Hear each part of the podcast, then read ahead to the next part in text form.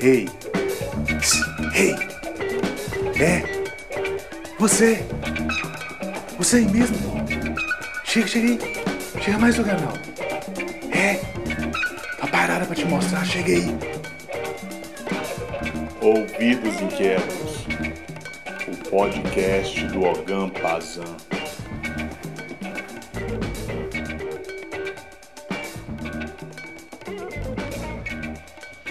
Boa noite, Alganautas. Salve, salve. Estamos aqui com o oitavo episódio do Ouvidos Inquietos, o podcast do Ogan Pazan. E hoje o tema é a relação entre o jornalismo musical e os artistas. Relação um pouco conflituosa, relação às vezes é, perpassando por negociatas escusas, é, relação às vezes também feita com pouco profissionalismo. E hoje tenho aqui o prazer de ter mais uma vez comigo meu parceiro de empreitada no Ogampazan, Carlos Inácio, A.K. Carlin Ogampazan e para mim e para alguns outros poucos escolhidos, chamado carinhosamente de Inseto. Boa noite, Carlin. Salve, salve. Salve Danilo, salve organautas que nos escutam.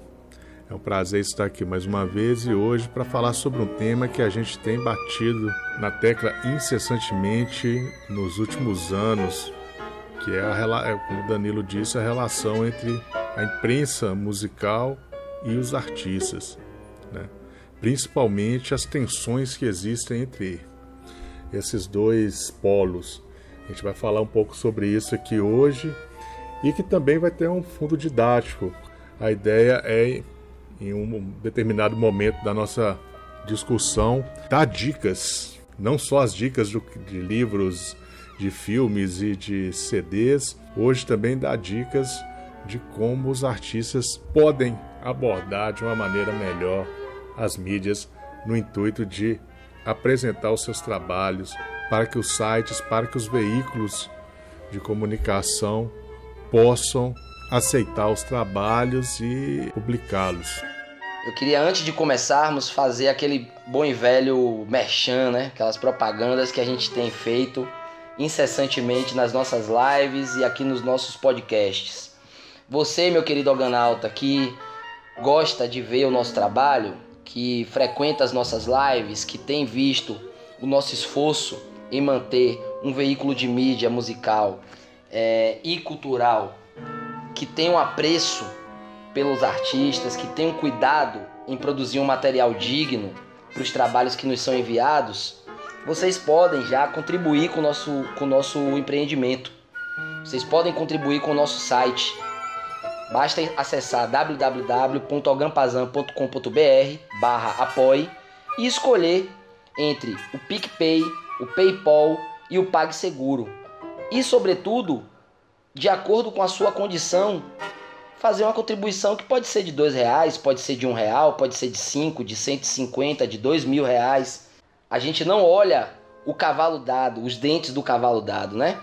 Sobretudo é importante esse apoio, porque como a gente vai falar mais para frente, as mídias elas precisam do apoio de todos, seja compartilhando as matérias, seguindo a gente nas redes sociais ou também colaborando financeiramente.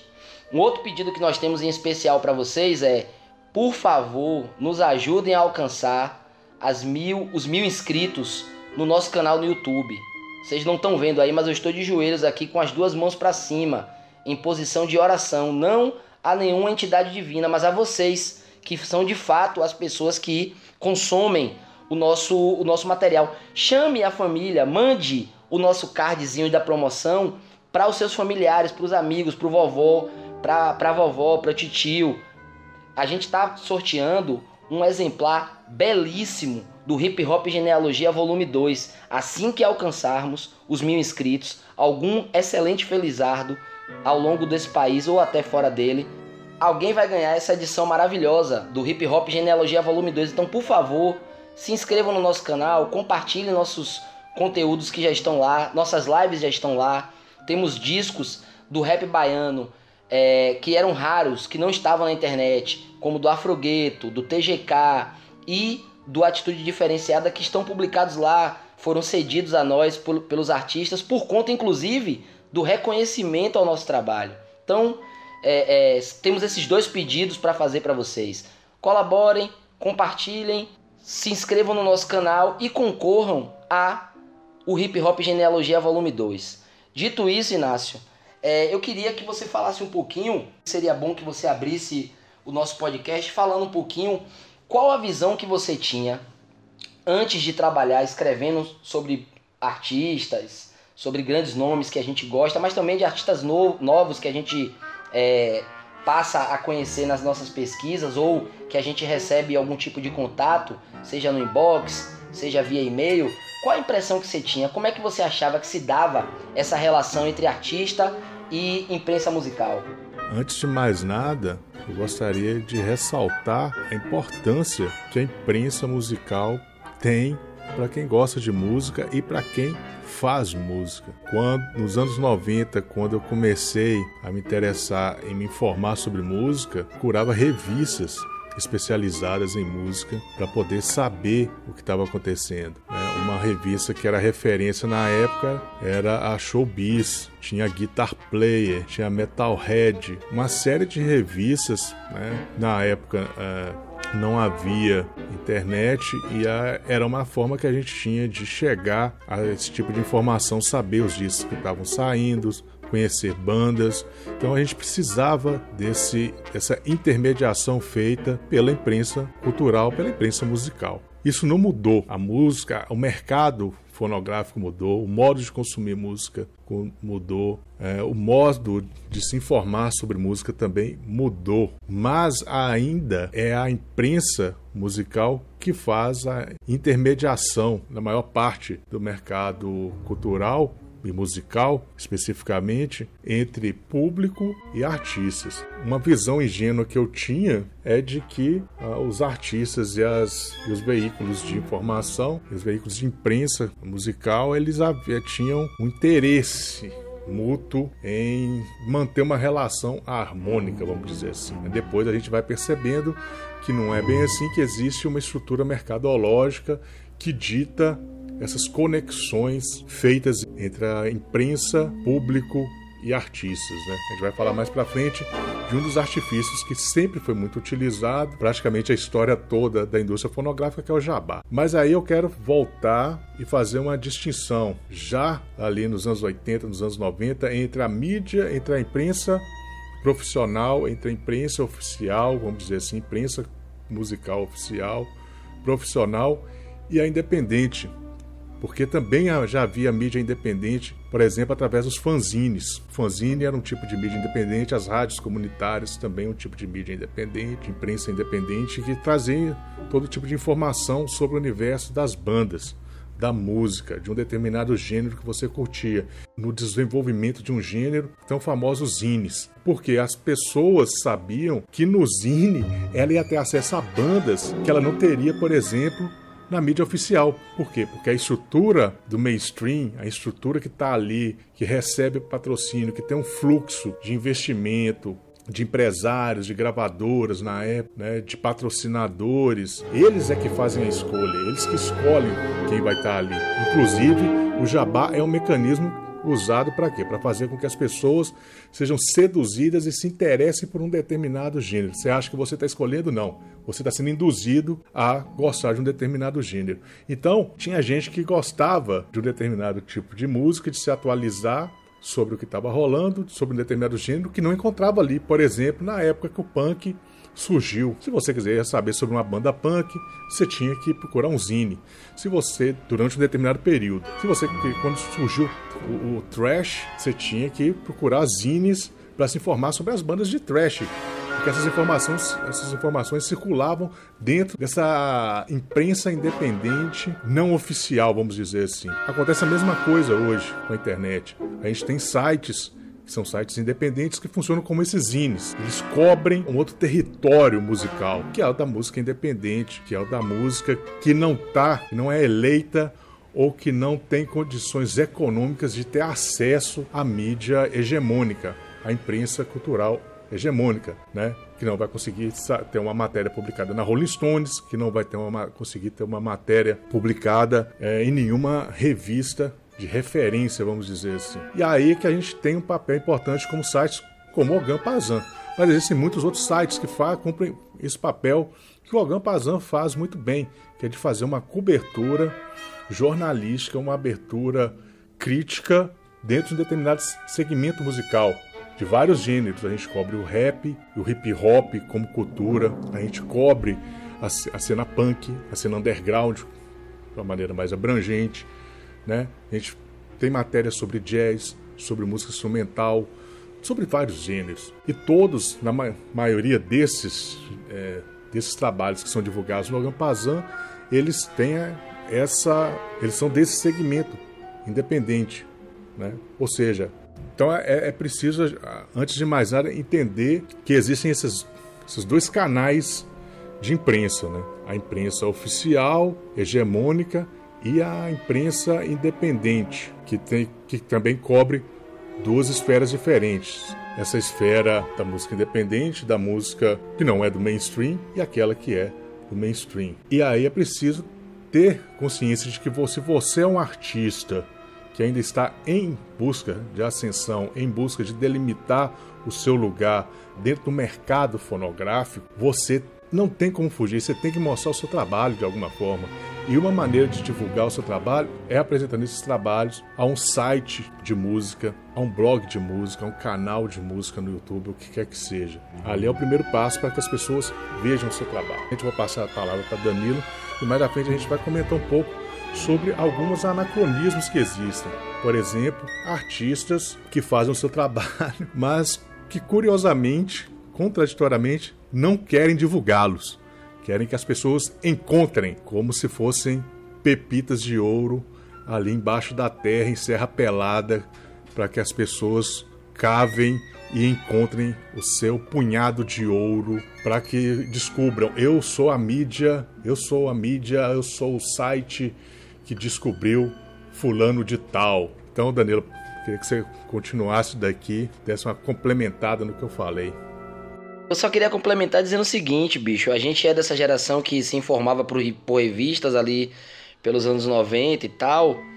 Mas a gente tem que lembrar que com a explosão da internet, nós nos informamos muito com sites parecidos com o nosso.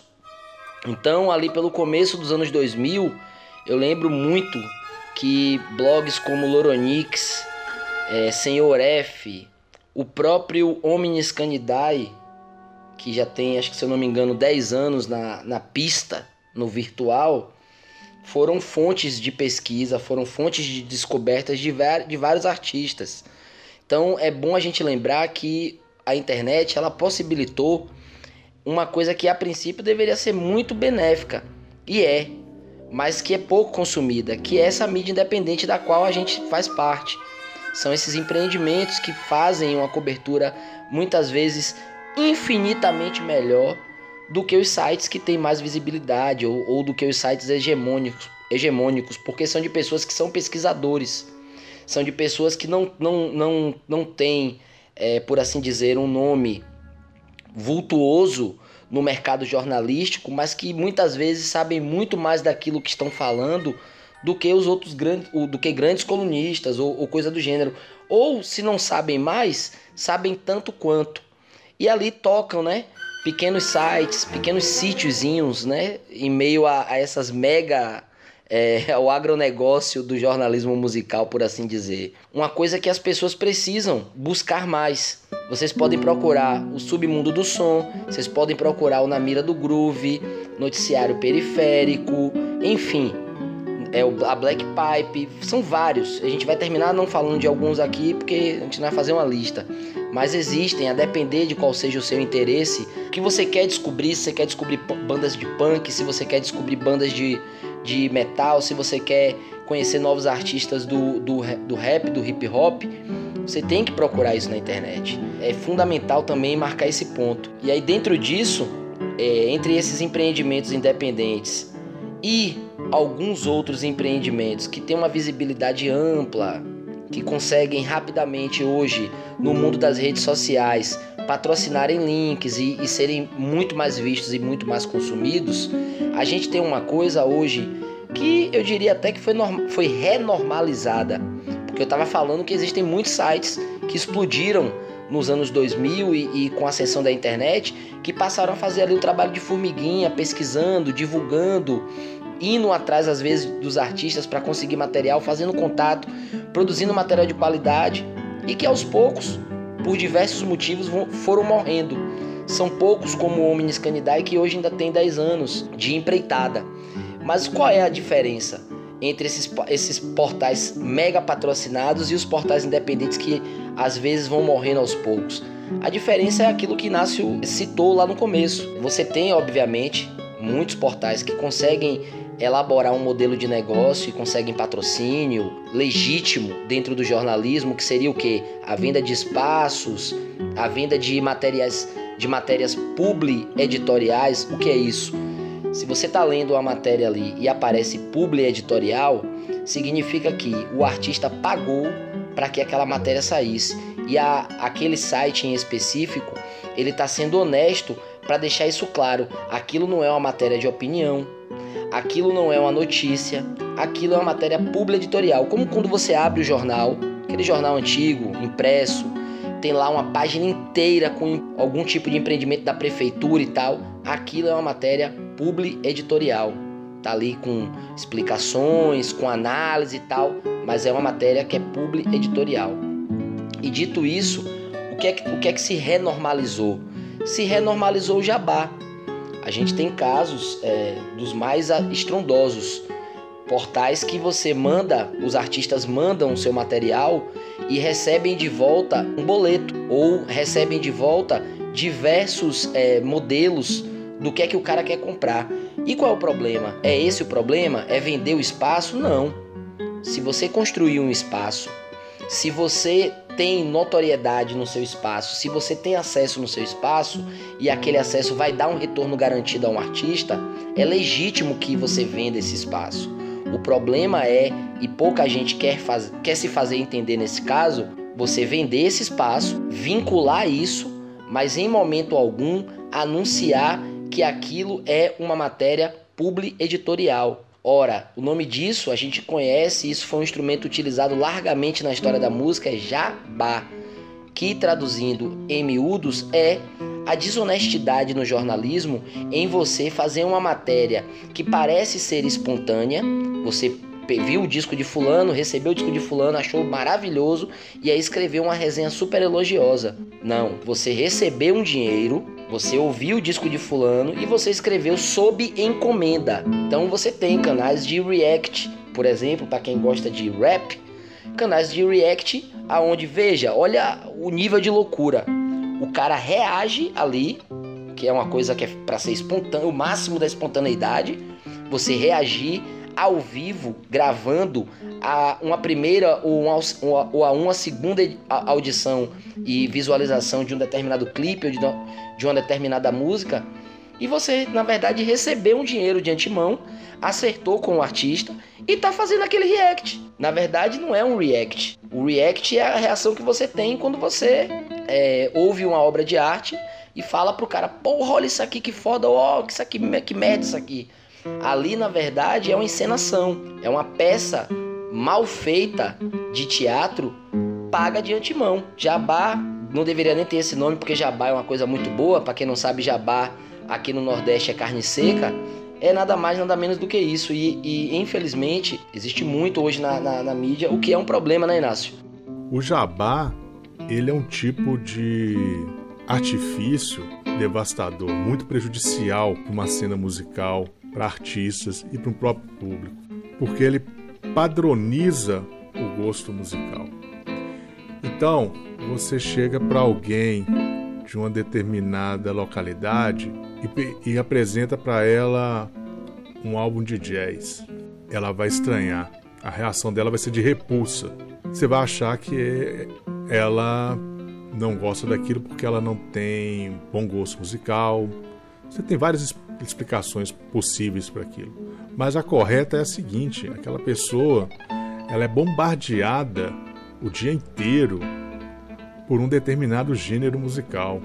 ela não escolhe o que ela vai ouvir, ela não é, não é propiciada a ela com a condição de interagir com diferentes estilos musicais para que ela possa construir com autonomia o seu gosto musical. Por quê? Por causa do jabá. Empresários investem uma grana pesada, porque ainda são o veículo que atinge o maior número de pessoas no país. Né? Rádio e televisão ainda são né, os dois veículos que mais atingem as pessoas, porque nem todo mundo tem internet banda larga em casa para você assistir um vídeo, para você ouvir um streaming, você tem que ter internet banda larga. Você com seu é, é, pacote de dados, você não vai conseguir escutar por muito tempo. Então o que, que acontece? As pessoas são bombardeadas por um determinado segmento musical. E aí você tem um mercado no Brasil inteiro muito forte para as bandas, para os artistas de sertanejo universitário e quase nenhum para as bandas de jazz, para os artistas de jazz, para os artistas de rap, para os artistas de, de punk, por exemplo, as bandas punks, por exemplo. É um pouco isso. O estrago que o Jabá faz é esse. Ele faz estrago no gosto musical do público e ele faz um estrago também nos artistas que não estão dentro daquele segmento que está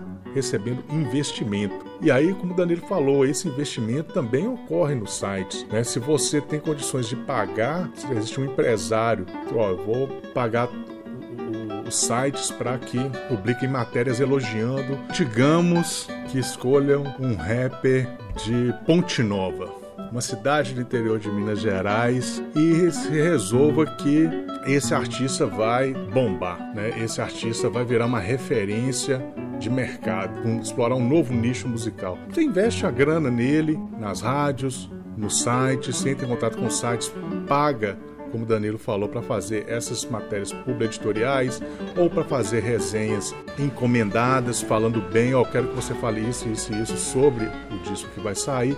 Ou seja, você cria uma estrutura para criar um mercado, um nicho de mercado para ser explorado e para atrair um determinado tipo de público. Né? Isso faz com que todos os outros segmentos que não estão dentro daquilo, dentro daquela, daquela bolha que está sendo de mercado que está sendo criada, deixem de ser ouvidos ou que artistas, músicos tenham que migrar para esses estilos. Ser guitarrista de uma dupla sertaneja, ser um back de uma dupla sertaneja, né? Então é uma série de problemas que são criados por causa desse tipo de artifício. E aí a gente pode também citar como exemplo a questão dos kits imprensa. A gente recebe os melhores kits imprensa das bandas mais medíocres que vocês possam imaginar. Bandas que fazem que são versões descaradas de Los Hermanos, bandas que são versões descaradas da banda mais linda da cidade. Então, o original já não é lá essas coisas. Imagine uma reprodução disso, bastante desgastado, um novo J Quest.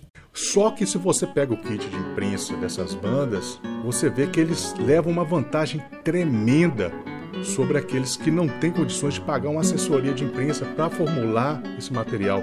Porque o Ogan Pazan não vai publicar, site Y não vai publicar, site X não vai publicar, mas o site A, B, C, D, E, F, G, H, I, J, K vai, vai publicar porque a matéria já está pronta.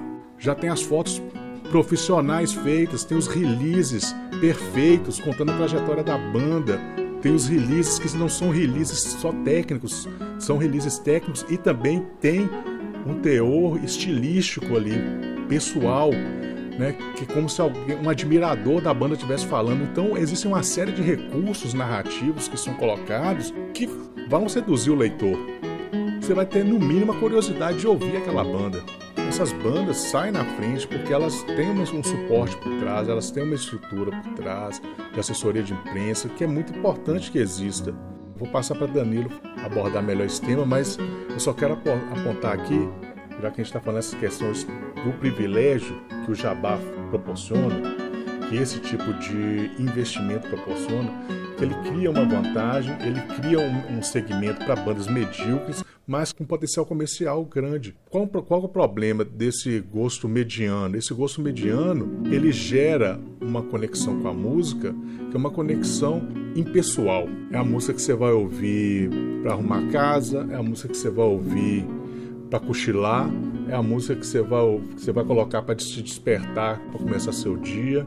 Então é a música que você vai, é a música de pano de fundo da sua vida. Você não vai prestar, você não presta atenção nela. Então, é a música fast food, música de consumo rápido, né? E o gosto mediano, ele é preparado para isso. O jabá, né? o patrocínio, o investimento, patrocínio não, investimento numa determinada banda, num determinado segmento, ele tenta criar esse tipo de mercado, de segmento de mercado. Né? Então é muito perigoso e é preciso que do lado de cá, do lado dos artistas independentes que não têm condições de pagar uma assessoria de imprensa para criar o seu kit imprensa de uma maneira profissional, né, ou que é um produto que permita que você seja apresentado para os sites, para os canais de imprensa, para que o seu, o seu álbum, para que o seu trabalho seja divulgado, desenvolva meios de fazer isso. Se você é independente, você não pode se dar o luxo de ficar parado, você tem que aprender a fazer aquilo. O mínimo que você tem que fazer é, é preparar o, seu próprio kit de imprensa com o que você pode.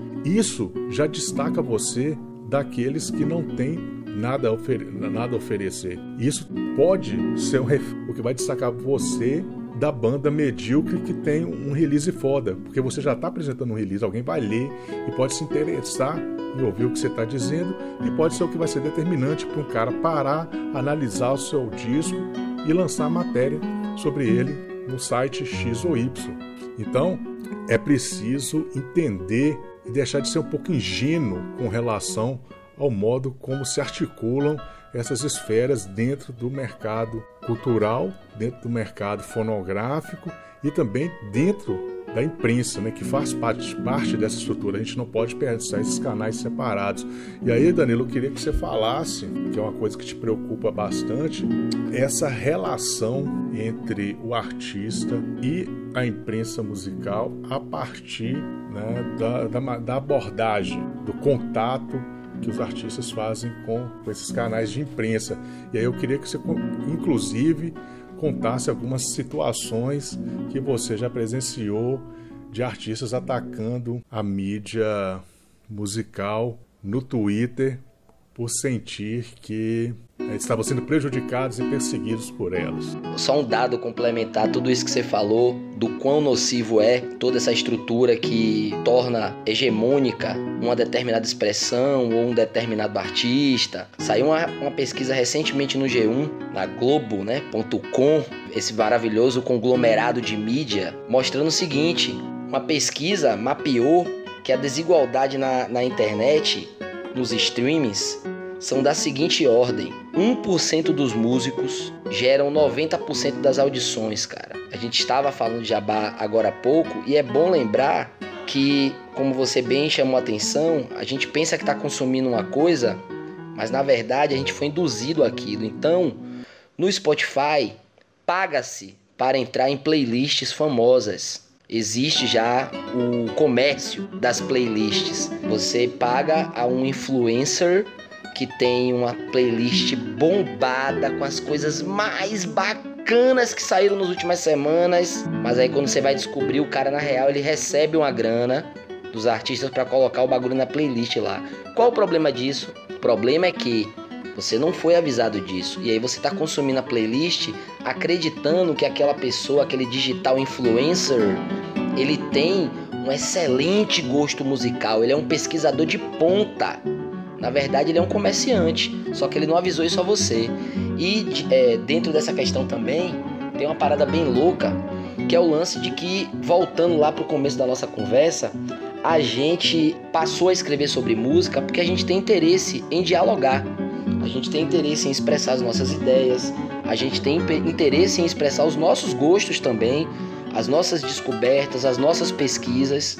Então, é muito natural que a gente não replique releases, que é uma outra prática comum, não jabazística, mas que, do meu modo de ver, é empobrecedora da, da, da imprensa musical. Por quê? Eu recebo um release, aí eu abro o site C, o release está lá igual. Aí eu abro o site B, o, site, o release está lá igualzinho. Abro o site H, o release está lá igualzinho.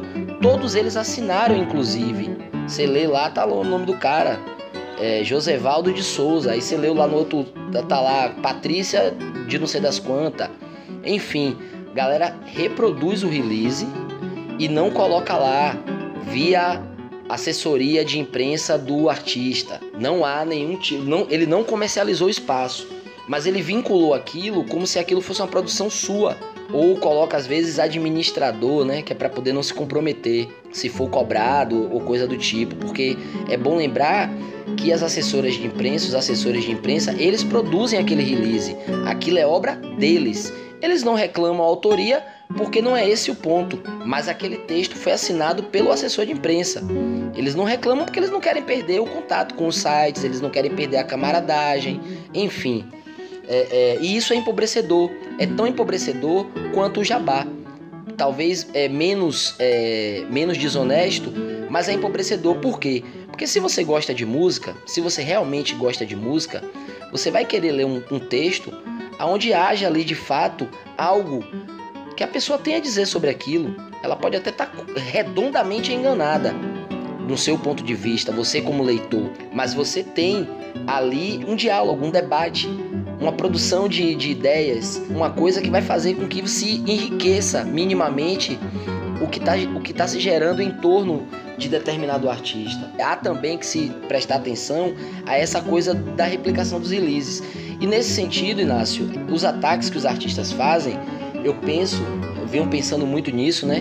Como você chamou a atenção, eu penso que é também um pouco, talvez, uma incógnita a mais nessa equação que eles não conseguem resolver, que é de não entender que as mídias independentes, e aí muitas delas replicam release porque não tem braço suficiente para dar conta de tudo que recebe, e muitas vezes replicam os releases com a intenção legal de achar que aquilo ali vai estar tá divulgando o artista e tal, que não deixa de ser uma divulgação, mas às vezes os artistas não entendem que, por exemplo, no Ogampazan nós somos muitas pessoas, mas somos pessoas que fazemos o, o trabalho ali é, de modo independente, ou seja, a gente depende de trabalhos, alterna trabalhos é, é, fixos para fazer aquilo ali.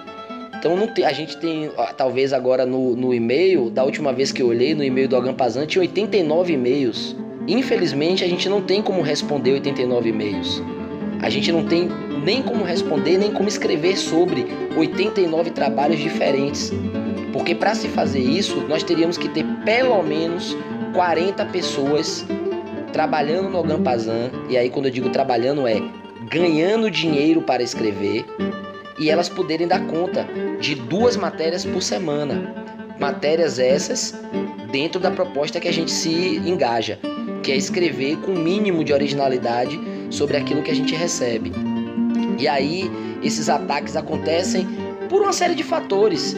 Essa ignorância de qual é a estrutura, né, real dos sites, pela falta de planejamento. Não se planeja o lançamento de um, de um single, por exemplo, é, não se planeja o lançamento do videoclipe, não se planeja o lançamento do disco. É coisa curiosíssima, bicho. A gente vai falar mais pra frente, daqui a pouco a gente vai começar a falar do kit imprensa e dessa questão do planejamento, mas pensa aí comigo, Inácio. Acho que lá no fundinho do seu coração, você sempre sonhou em receber, receber discos, receber camisetas de banda, é, receber isso no, no, na sua casa e, dentro das suas possibilidades, escrever sobre um, sobre outro e tal. Essa não é a realidade, e pior ainda. É, muitos artistas, eles é, não sei o que, é que eles pensam, acreditam talvez que a gente vá vazar o, o, disco, vai vazar o single, vai vazar o videoclipe, não mandam com antecedência. Então esperam a data do lançamento ou dois, três dias antes para mandar o material, muitas vezes sem o, o objeto mesmo sobre o qual a gente vai escrever. Ora, se a gente pensar no volume de produção que existe no Brasil hoje, no, só para falar do Brasil, porque a gente não escreve só sobre o Brasil, é muito provável que quando esse material chegar, a gente já tenha 10 pautas em aberto. Então ele só vai ter condições da gente avaliar ele 10 pautas à frente, o que você coloca aí mais ou menos duas ou três semanas, pensando em mim próprio e em você, que somos quem mais escreve no Agampazan junto com o Dudu, junto com algumas outras pessoas. Ou seja, é muita ignorância. É ignorância no sentido real da palavra, de ignorar como as coisas podem ser, como elas funcionam, qual a estrutura daquilo, é, a qual você está é, se destinando. E aí, obviamente, também temos aí o caso, né? desses elementos anômalos que você chamou a atenção, que são essas pepitas de ouro ou de diamante escondidas sob o terreno esperando o grande dia em que, e aí também é um outro problema, a ausência de mediação das redes sociais fará com que você exploda, o que é mentira. Você pode pegar aí grandes nomes, eu vou falar do rap, que é a, a, área que eu mais tenho me dedicado. Você pega aí os grandes nomes do rap que estão estourando aqui agora, com 4, 5 singles lançados, eles foram publicados ou em matéria ou com links. Um artista grande mostrou, aí uma outra imprensa retuitou, aí uma pessoa retuitou e aí você gerou. Ora, a gente não pode negligenciar o fato de que um grande artista retuitar ou, ou, comentar a obra de um iniciante gera o que a gente chama ordinariamente de hype. As pessoas falam, poxa, olha, o MC da retuitou Nick Dias. Quem é Nick Dias? Vamos procurar saber quem é Nick Dias.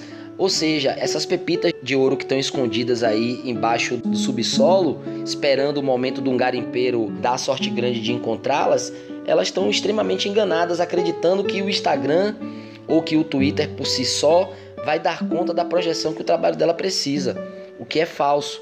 E aí a gente retoma novamente o que você acabou de dizer. Ora, a gente obviamente deseja receber o material mais bonito possível, mas como você chamou a atenção, em geral, o material que a gente recebe que está extremamente bem estruturado, extremamente bem escrito, com fotos profissionais, é de quem tem grana pra caramba e muitas vezes que faz um som horrível. A gente não precisa de uma caixa de ouro com as fotos do artista dentro e com o livro em capa dura, com encadernamento de couro, contando a história da vida dele, com vídeo. Não, a gente não precisa nada disso.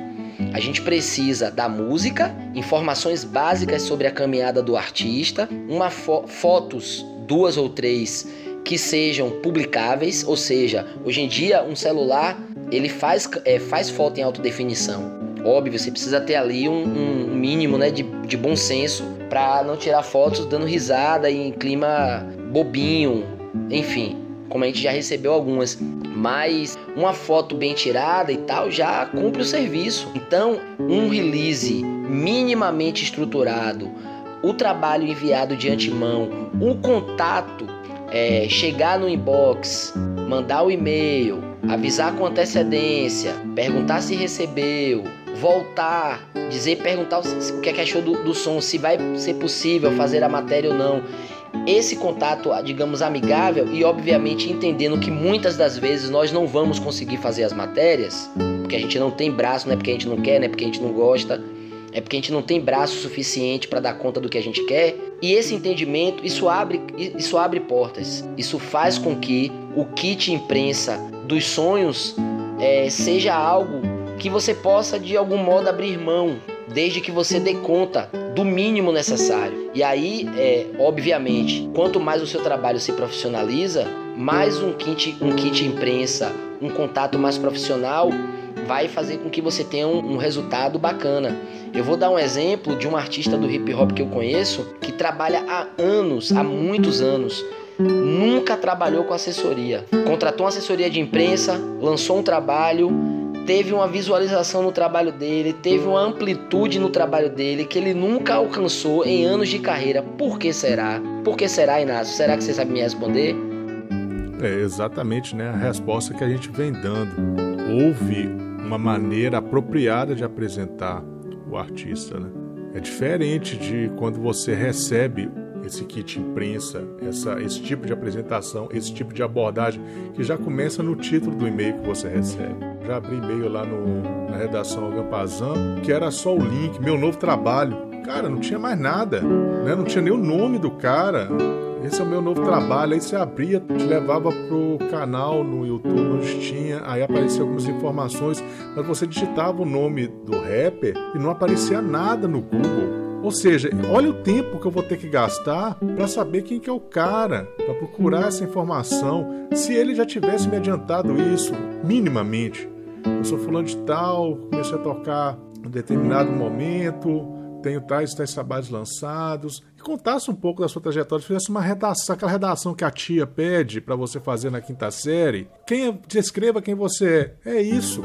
Isso pode fazer a diferença para que uma matéria seja publicada. Isso já é um release de um kit de imprensa. Tem que botar isso na cabeça, tem que saber abordar. Boa parte dos artistas peca por excesso de vaidade. O cara acha que não precisa de mais nada, ele é autossuficiente. Tem muita gente que pensa isso. Na conversa que você tem com determinado tipos, determinados artistas, você percebe que ele acredita que é auto, autossuficiente. Quando eu me referi a esses casos no Twitter, são casos assim: pessoas que atacam o público, pessoas que atacam, artistas que atacam o público, que atacam a imprensa, que atacam o crítico musical, simplesmente porque acreditam que são autossuficientes, que são geniais e que nenhuma dessas instâncias consegue perceber a sua genialidade. Só que o cara não percebe que é preciso trabalhar. Ele é um trabalhador, ele tem que se ver como tal, né? Ele tem que ralar, ele tem que fazer a correria dele, ele tem que criar as condições para que o trabalho dele apareça. Ele não é só músico, ele é músico, ele é o seu assessor de imprensa, ele é tudo isso, né? Danilo citou o exemplo de um rapper que muito bom que passa, passou um bom tempo tentando apresentar o trabalho, é, fazendo bons trabalhos, mas que não conseguia chegar nos canais de imprensa, com, teve possibilidade de investir numa assessoria de imprensa, conseguiu fazer. Isso é, isso é óbvio, né? isso é óbvio que vai dar essa disponibilidade, que vai criar essa disponibilidade para que o trabalho dele seja ao menos visto e avaliado. É, é o que eu estou dizendo do caso lá do, das bandas dos Playboy, que já contam com essa vantagem de poder investir na assessoria de imprensa para que o seu trabalho seja veiculado e apresentado. No mínimo, alguém vai abrir para poder ver e pelo menos para achar que é uma merda. Ou seja, o cara já está levando vantagem. Você vai, pelo menos, você pode se interessar em escrever mal da, sobre aquilo. E aí a gente volta lá à, fala da galera do NWA Straight Out Compton. Não existe propaganda ruim. Toda propaganda ela vai criar um engajamento para aquilo que você está fazendo. E aí eu queria também destacar uma coisa que me irrita profundamente quando você tem bandas, aí eu vou falar no caso das bandas de hardcore e de punk, que são os, os exemplos que, de, que aconteceram comigo. Não vou citar o nome das bandas, mas por bandas excelentes, bandas importantes dentro da cena underground, que você procura a banda. Eu, só saiu a matéria porque eu fiz questão. Eu, aí eu fui quase assediando as bandas, porque eu queria muito publicar a resenha sobre os álbuns. Então eu fui fiz o trabalho, tive que me desdobrar para poder fazer todo esse trabalho para poder publicar a matéria da, da banda, porque eu achei que valia a pena fazer aquilo. Mas irrita a banda não fazer o mínimo esforço para te mandar uma foto, para te dar um alô e falar: não, as informações que você precisa são essas, essas e essas. Né? Ou seja, simplesmente ignorar uma mídia como se não quisesse a divulgação do trabalho. Né? Aí é mais um desabafo, porque não me entra na cabeça você fazer um disco, gastar seu tempo, gastar uma grana, ensaiar, fazer, compor, fazer aquele processo todo para criar um disco e não querer dar visibilidade para aquilo que você, você fez. Eu já ouvi membros de banda falando: ah, se ninguém ouvir, foda-se, eu só queria fazer. Tudo bem, eu entendo, eu entendo né? Por exemplo, o artista ele quer fazer, no, no, no sentido mais bruto do termo, o artista ele quer, ele quer fazer a sua obra. Ele não se preocupa em fazer com que, que ela chegue às pessoas. Numa banda não é um cara só, você vê que outros caras de uma banda querem a divulgação. Então alguém tem que fazer esse esforço para que tra aquele trabalho que foi feito tenha visibilidade é irritante. Eu, como alguém que gosta de música, que pesquisa música, que tem interesse em conhecer, me irrita profundamente isso.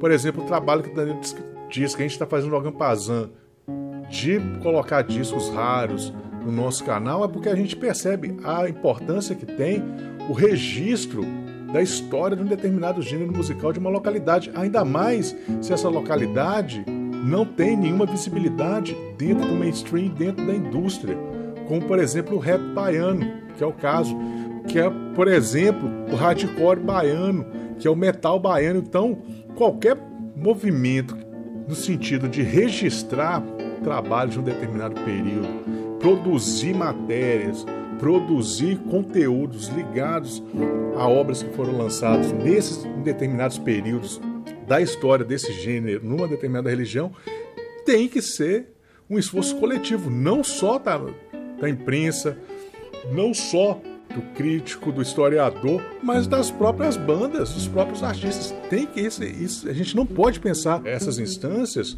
desassociadas umas das outras, que é muitas vezes o que acontece.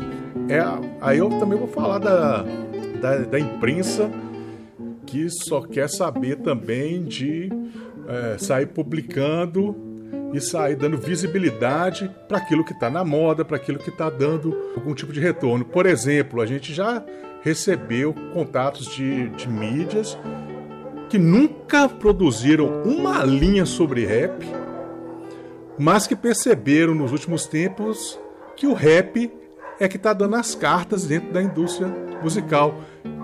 Então vamos migrar, vamos tentar fazer conteúdo sobre rap. É legítimo fazer isso? É legítimo. O, que eu estou dizendo é a questão de o comportamento, como é que ele está regulado como o Danilo estava dizendo, apenas pelo mercado. Eu não estou dizendo que não deve estar, ele deve estar também. Mas essa a preocupação de preservar uma a memória de um determinado recorte temporal, de um determinado período da história, de um gênero, você conhecer os artistas daquele período, ter essa referência para as próprias bandas que estão surgindo.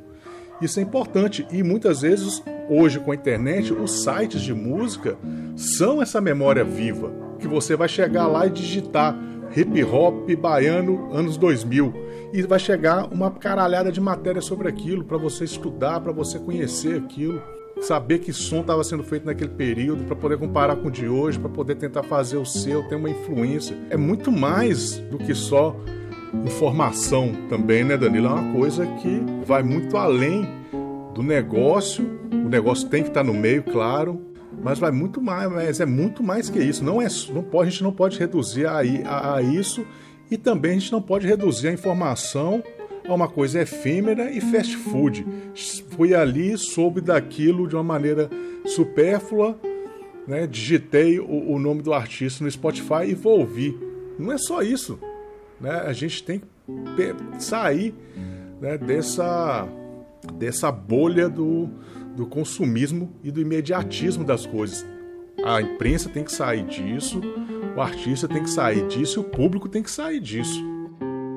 Esse ponto que você tocou agora, de algum modo, é o ponto que engloba todas as outras questões que a gente tratou: jabá, importância da comunicação, importância da relação dos artistas com a mídia, porque é uma construção coletiva e cultural. É a preservação de modos do fazer musical em um determinado período. Então não adianta, uma coisa que eu até publiquei hoje no Twitter, é que enquanto a gente está gravando aqui, durante essa semana que vai entrar agora, vão ser lançados os discos do FBC, do BK e do Hot Oreia, da dupla Hot Oreia. Porra, velho, nada contra, gosto dos três. O que me toca é que na últimas, nas últimas duas semanas saíram os discos da Tamara Franklin, que é uma puta do MC mineira, fez um disco animal, da Jupati, que é uma mulher trans, já tinha fez o seu segundo disco também, assim como a Tamara Franklin, muito bom, fugindo completamente, cara, do que a gente está acostumado a ouvir no rap, no mainstream, nesses trappers, enfim. E o menino daqui de Salvador, o Coach, lançou também o disco agora na sexta-feira, dia 4.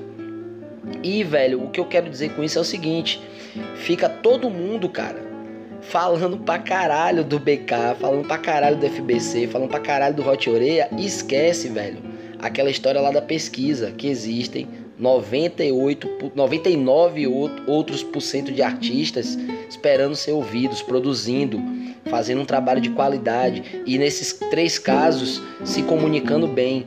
Então o que você termina fazendo, reproduzindo, seja quando você é, migra apenas mercadologicamente para alguma coisa, seja quando você apenas replica release, seja quando você aceita o jabá para fazer uma matéria sobre medida, cara, o que você termina fazendo é utilizando uma forma predatória, cara, de consumir música. Predatória porque você está matando as possibilidades, às vezes, de um, de um mesmo gênero, como nesse caso. Eu falei aqui de seis, é, seis artistas, velho. Porra, velho, são pessoas que fazem trabalhos completamente diferentes entre si. Para quem gosta de música, para quem pretensamente gosta de rap, tá deixando de ter uma riqueza de percepção, uma riqueza de abordagens, de temáticas, de técnicas, de produtos visuais completamente diferentes, diferentes entre si e tão bons quanto uns e os outros e as outras, né? Para contemplar as, as, manas. Eu fico também assim é, estarrecido, Inácio, porque quando a gente vê uma pesquisa como essa do G1, que o G1 vinculou, a gente vê em números o que a gente percebe no ambiente virtual. Site tal, hypa um determinado artista, fala pra caralho de um artista e esquece de milhares de outros. Site tal, fala só de dois, três, quatro artistas ali do grupinho de amiguinho. Porque tem isso, né, cara? Essa relação entre jornalismo musical e artista. Muitas vezes é, a gente já é burro velho, a gente não iria entrar no oba-oba desse de privilegiar o artistinha ou a artistinha que a gente gosta e falar só sobre elas e tal. Não, a gente gosta de falar sobre arte de modo geral, às vezes a gente nem tem relação nenhuma com um determinado artista e a gente não se furta a escrever sobre, a tentar entender, a ouvir o trabalho, ou, ou se não conseguir é, escrever, dar um feedback. Mas é, é, é, muitas vezes a gente vê que a coisa cai nesse, nesse esquema. Ou é o meu gosto apenas, e aqui eu vou eleger 4, 5, 6 que eu, que eu elejo como os que merecem ser é, noticiados, ou é o artista que é brother de fulaninho e aí ele consegue muita matéria com aquele cara porque ele ou recebe dinheiro ou ele é brother. Tem um texto do André Barcinski de alguns anos atrás já que ele falava que hoje a crítica musical ela é basicamente assessoria de imprensa. Aquele aquele jornalista ali, ele recebe os, os ingressos para ir no show de graça, Aí recebe umas benesses lá, o cara, sei lá, dá umas garrafas de cachaça, bota um salgadinho, paga o Uber pra ele ir, volta pra casa, dá uma camiseta, dá um disco, comenta no Twitter dele e tal. Eles são brothers, aí por isso ele sempre vai aparecer, vai ser sempre elogiado, é, enfim. É a completa ausência de criticidade, cara. No final das contas, tá, termina ficando tudo interligado. Aquele artista que ele tá sem esse acesso ele acredita que todos os outros que fazem mídia agem daquela forma, tá ligado? E aí eles atacam. Ah, você não ouviu meu trabalho porque você quer me prejudicar. Ou se você escreveu uma crítica negativa, é porque você tá querendo me derrubar. Essa coisa infantil, é, pessoal demais, a gente termina vendo acontecer o tempo inteiro, né? Exatamente, Danilo. Essa ideia de que existe uma perseguição, acho que mostra um pouco da, da imaturidade, muitas vezes, e do desconhecimento dessas, desses bastidores da indústria fonográfica, né, de uma maneira mais de uma maneira geral. E aí vale a pena deixar aqui como referência alguns coletivos, alguns canais que fortalecem, que fortalecem a, a, o artista dentro desse espectro da apresentação dos seus trabalhos, da construção desse material da assessoria de imprensa. E aí eu quero citar o coletivo R Pretas, formado pela Luana, pela Mari e pela Priscila, que são três jornalistas assessoras que construíram esse coletivo R Pretas na, com o intuito de oferecer esse serviço, de oferecer esse trabalho de divulgação e de orientação dos artistas para apresentar seus trabalhos aos sites, aos canais de imprensa. Porém, eu quero citar um exemplo, o material que elas mandaram de uma das artistas que elas assessoram, que é a Shira. Quando eu recebi o e-mail da R Pretas, logo no título já dava um destaque ao conteúdo, já chamou a atenção que eu abri e recebi e, e li o material. Foi o melhor material que nós já recebemos apresentando um artista. Ele contava, contextualizava de uma maneira sintética a trajetória da Ashira, os principais trabalhos, o que ela já tinha feito até o lançamento do single que elas estavam apresentando, contextualizaram o que era o single, mandaram as fotos de divulgação tanto da Ashira quanto do single, mandaram o link do videoclipe do single, ou seja, é um material que eu inclusive arquivei que se eu precisar no futuro fazer uma matéria sobre a Shira, eu vou consultar novamente esse material, esse kit de imprensa que elas mandaram. Né? Eu fiz uma live com a Shira algumas semanas atrás e eu usei como material de pesquisa de construção do roteiro esse material de, de assessoria de imprensa enviado pela R Pretas. Né? Ou seja, é preciso buscar esses canais, né? Eles existem, existem pessoas que estão preocupadas em fazer uma construção coletiva e o fortalecimento do, da arte periférica, da arte preta, da cultura, desses, desse setor cultural que não tem condições de ter acesso ao patrocínio, de ter acesso à assessoria de imprensa paga, de pagar pela, pelo serviço. Existem outros, né? Que Danilo, inclusive, vai citar que Danilo conhece melhor do que eu é até interessante esse exemplo do coletivo R Pretas, porque olha quantos desdobramentos já se deram a partir de um contato bem feito. A gente tem falado delas insistentemente, seja nas lives, agora aqui no podcast, enfim, nas matérias que a gente fez sobre o trampo que elas passaram pra gente. Para quem tá ouvindo a gente até aqui, entender a importância de um contato bem feito. E assim, é, existem muitos assessores de imprensa no mercado cada qual atendendo a um segmento. A gente recebe muito material do Eric Tedesco, da Caroline Schubert, enfim, de outros assessores. Você citou o coletivo R Pretas porque é um exemplo singular. Eu queria citar aqui outros dois, outras duas na real, outras duas mulheres pretas que são referência. E elas são referências não apenas pelo trabalho profissional que elas executam, mas também porque elas têm produzido agora na quarentena uma série de conteúdos que dão algum, algum tipo de expertise para o artista começar a repensar melhor o trabalho dele em termos de comunicação. A primeira é a nossa parceira do Ogampazan, que é a Laisa Gabriela, assessora de imprensa, jornalista baiana. Ela produziu uma live com a gente que a gente já tá, já colocou no YouTube, falando sobre estratégias de planejamento que ela naquele momento abordava o planejamento de um single, as etapas a que o artista deve se ater no planejamento, porque é isso, né? Muitas vezes o cara quer fazer a música e soltar no YouTube. Mas é tudo que a gente tem dito até aqui é o contrário disso. É entender o seu produto e como pode você pode vendê-lo e comunicá-lo. Então ela fez a live com a gente muito nessa vibe de planejamento para um lançamento. Além disso, ela tem feito alguns, alguns workshops com valores módicos de pagamento e que tem sido reverberado pra cacete pela internet. É, ela abriu uma, uma primeira turma, lotou, já abriu uma segunda, lotou de novo, provavelmente vai vir uma terceira, uma quarta, uma quinta. Então, se você está aí procurando saber um pouco mais, vai no nosso YouTube, Aproveita, se inscreve no canal, vê a live lá que nós fizemos com a Liza. Ela publicou um texto também no Ogampazan sobre o mesmo tema. Ela está fazendo os workshops e ela está produzindo conteúdo no, no próprio Instagram dela. A outra figura, que essa é uma referência nacional, é a Nerie Bento. A Nerie tem produzido conteúdo pra cacete e coisa de altíssimo nível. É, o Instagram da Nerie Bento tem lá desde conteúdo para você aprender a mexer no Instagram, para ter um retorno melhor na sua, na sua rede social, até é, como produzir um release, como comunicar com as mídias e tudo isso que a gente tem falado aqui. Então fica essas duas é, referências e além disso, você pode ir no YouTube e digitar lá, ó, como se, como se escreve um release. Tem lá videozinhos ensinando como escrever um release. No YouTube tem tudo, gente.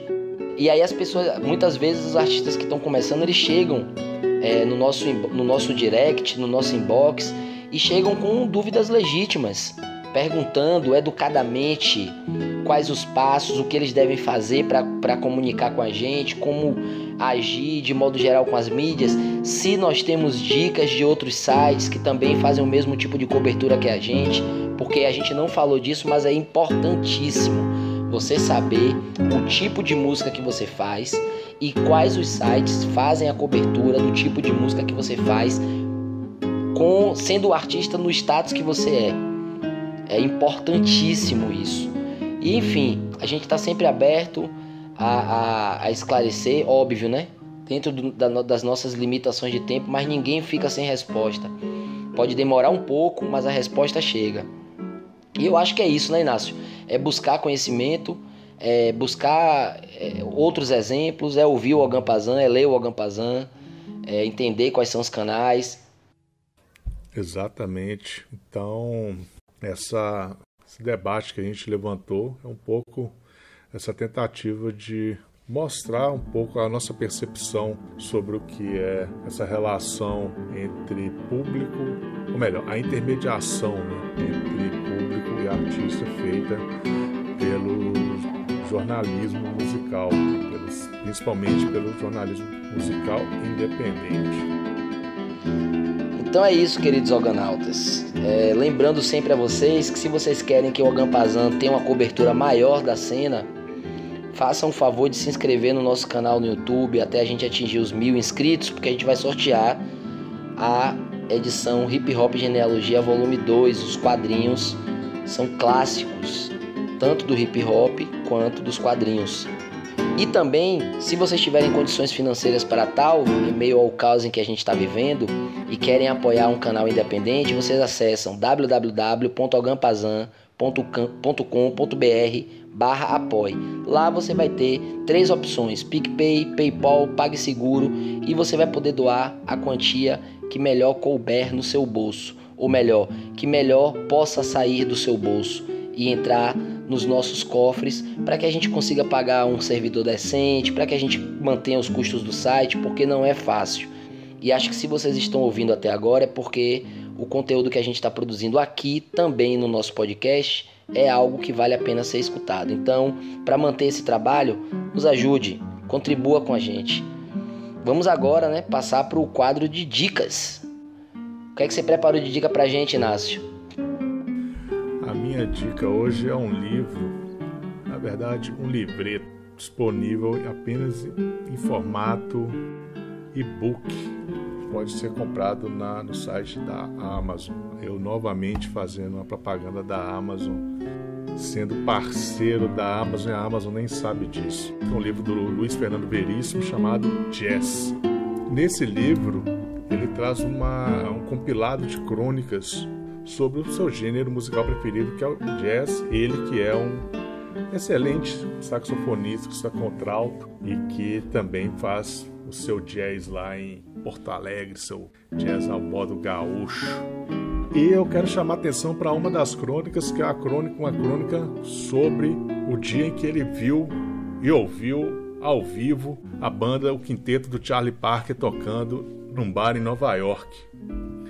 Né? É, o Charlie Parker fez 100 anos no último dia 29 de agosto e eu fiquei alucinado quando eu li essa crônica, porque né, eu não imaginava que ele pudesse ter visto o Charlie Parker ao vivo, né? E segundo ele, foi meses ou semanas antes do Charlie Parker falecer. O Luciano Veríssimo era um garoto, 17, 18 anos, estava em Nova York estudando, fazendo alguma coisa assim, teve a oportunidade de conferir Bird tocando ao vivo. Então são crônicas que ele escreveu sobre grandes nomes do jazz, Miles Davis, Chet Baker, Gary Mulligan, inclusive Gary Mulligan, ele conta de uma passagem do Gary Mulligan por Porto Alegre, em que ele conheceu o Gary Mulligan conta algumas peculiaridades sobre o sax barítono. Então é isso, eu quero deixar como dica aqui o livreto Jazz, Luiz Fernando Veríssimo, formato e-book da editora Foglio e pode ser encontrado na Amazon. Eu gostaria muito de indicar um filme nacional. Chama-se Meu Nome é Bagdá. O filme é da diretora Caru Alves de Souza. É de 2019 e é um filme fantástico, belíssimo. Sobre uma menina, a Bagdá, que anda de skate. Tem no elenco, eu não vou dar spoiler, mas tem no elenco a Karina Burr. Tem. É, trabalha né, dentro do registro de denúncia do machismo, da LGBTfobia. E a Bagdá é uma skatista. Então vocês podem imaginar como é o rolê da Bagdá no meio dos manos, né? Todos os problemas que o machismo estrutural impõe às mulheres e tal. A trilha sonora também é belíssima e conta basicamente com mulheres na trilha. Tem bandas de punk rock, tem bandas de música eletrônica e indie e tem as queridas Brisa Flow e as manas do Rap Plus Size. Então, essa dica é uma das que eu quero deixar hoje. Uma outra dica é o excelente filme Divino Amor, do diretor Gabriel Mascaro, também de 2019. Um filme que meio que antecipa provavelmente os nossos próximos passos como país uma república caminhando para se tornar uma república neopentecostal, uma, ditadura neopentecostal. E a Dira Paz faz a personagem principal, uma devota dessa seita neopentecostal louca chamada Divino Amor.